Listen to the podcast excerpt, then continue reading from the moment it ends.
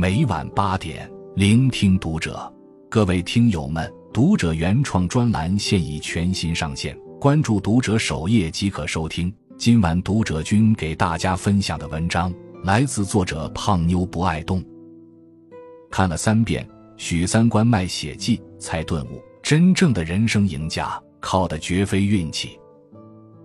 如果生活已经让我们遍体鳞伤，有一个善良的结局，怕是最好的恩赐了。这是一位读者在看完余华的经典作品《许三观卖血记》后发出的感慨。这本书的主人公许三观生活在新中国成立初期，当时整个社会还处在贫穷落后之中。小人物许三观就是在这样的大环境下寻求生存。在一次回乡期间，他偶然得知卖血可以赚钱，于是每当生活出现意外、走投无路的他，都会通过卖血的方式来赚钱渡过难关。同许三观一样，平凡的我们。也在命运的跌宕中咬牙坚持，在生活的磨难中披荆斩棘，穿过人生的凄风苦雨，才会明白，真正的人生赢家靠的都是经营，而非运气。一婚姻一半靠爱情，一半靠义气。许三观从小没爹没妈，一个人在城里当丝厂送碱工，于是他用第一次卖血赚的钱。娶了漂亮的油条西施许玉兰，给自己安了一个家。婚后的许三观家庭生活和睦，夫妻俩也恩爱有加，接连生了三个男娃。可没想到，随着孩子们一天天长大，街坊邻居流言四起，说他最喜爱的大儿子一乐长得不像他，倒像妻子之前的相好何小勇。许三观忍不住找妻子对质，得知妻子婚前给他戴绿帽子后。便在一次探病时出轨了自己曾经喜欢的女人林芬芳。换做现在，夫妻双方彼此不忠，家里早就鸡飞狗跳，不得安宁了。可许三观一家没有，他在得知自己的大儿子不是亲生的后，没有弃之不顾，依旧给他吃好穿好，还供他上学。而徐玉兰也明白丈夫的出格只是出于报复心理。惩罚过他后，这事也就翻篇了。两个人的日子还是接着磕磕绊绊的往前走。有一年，突如其来的恶劣天气导致庄稼被毁，闹起了饥荒。看到街上的灾民越来越多，一向没有忧患意识的许三观开始慌了。这时，许玉兰才告诉他，这些年他每天都会在做饭时省下一把米，买菜时省下一分钱。幸而靠着妻子的未雨绸缪，家里才勉强熬过了这段艰难的时光。到了文革期间，徐玉兰被人拉出去批斗，不仅剃了阴阳头，还要每天到街上最热闹的地方去挂牌站着，身心都遭受了莫大的伤害。许三观没有因此抛下妻子，相反，他冒着出门被人扔小石子、吐唾沫的风险，每天风雨无阻地给妻子送米饭。甚至还偷偷藏了红烧肉，等到许玉兰傍晚回来，就给她吃五道被窝的饭菜，准备好热水泡脚，还在孩子们面前维护她，这才稳住了一家人的心。就这样，许三观夫妻俩相互扶持，度过了一道又一道难关，最终迎来了彼此搀扶、相守相依的圆满结局。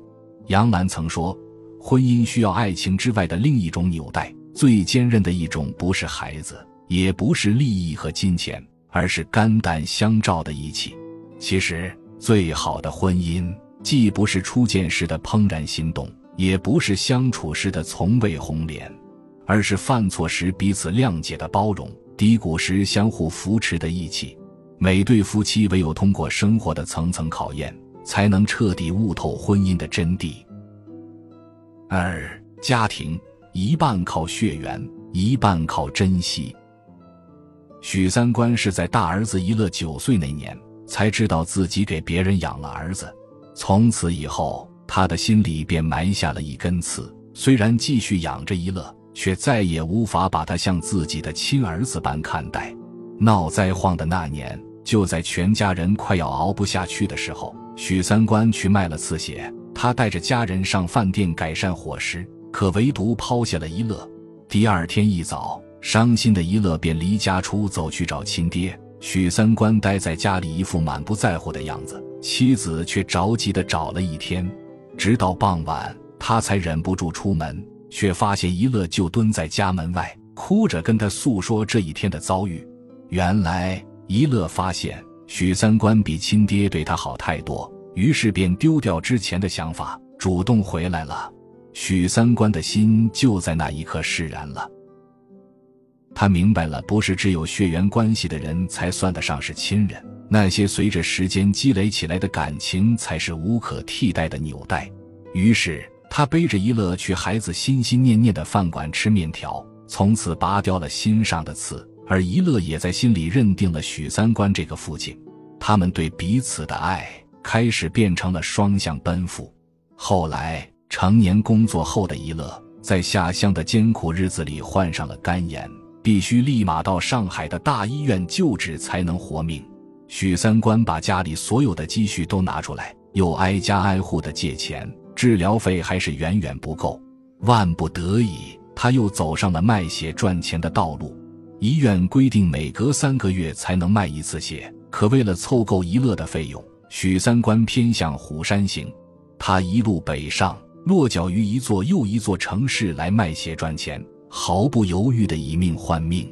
周国平曾说：“爱就是在这一世寻找那个仿佛在前世失散的亲人，就是在人世间寻找那个最亲的亲人。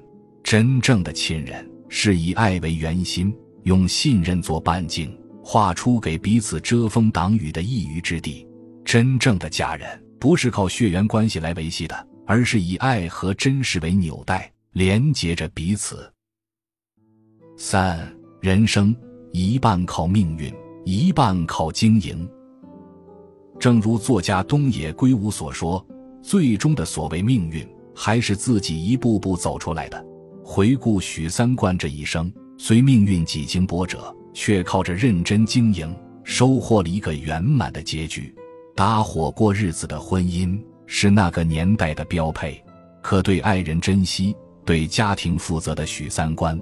却把一段凑合的婚姻经营成了能够彼此依靠的坚强后盾。不管和妻子遇到怎样的困难与挫折，他都只有解决的念头，没有抛弃的想法，坚守有福同享、有难同当的婚姻经营之道，最后得一心相依，傍一人终老。而在一乐性命攸关的那一年，许三观挨家挨户的跟人借钱，凭着自己的人际经营。为儿子迎来一线生机。以前年幼的一乐打伤了人，面对高额的医药赔偿费，许三观守信偿还。于是这次人家二话不说就借钱给他。曾经他放下对何小勇的怨恨，在对方生死攸关之际不计前嫌，劝一乐去救人。于是其遗孀和女儿们都拿出了不少积蓄来帮他。许是老天垂怜。后来，许三观在北上卖血的路上，又碰到了许多好心人。有人看他喝着冰冷的江水，便送来了盐和热茶；有人发现他晕倒在地，便给他盖了被子、买了面条；有人知道他北上的目的后，便让他免费渡船，省下费用。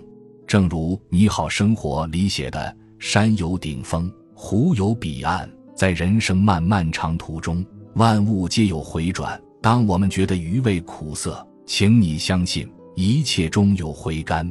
人生就是如此，你不知道在哪个转角会碰上厄运，也料不到在何时又能绝处逢生。好在我们收下了上天赏赐的一半幸运，加之自己的一半经营，最终走出了人生的至暗时刻。经历过重重磨难后，已是花甲之年的许三观。终于卸下生活的重担，安享晚年。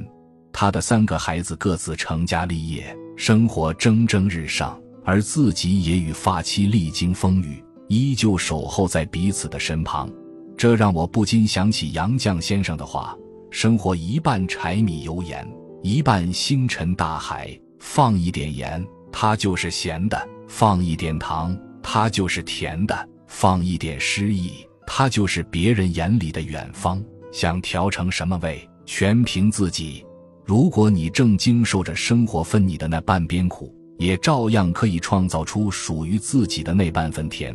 因为你的世界究竟是何种味道，不是由命运决定的，而是你自己说了算。最后，愿我们认真经营，好好生活，尽情享受自己的半糖人生。关注读者，感恩遇见。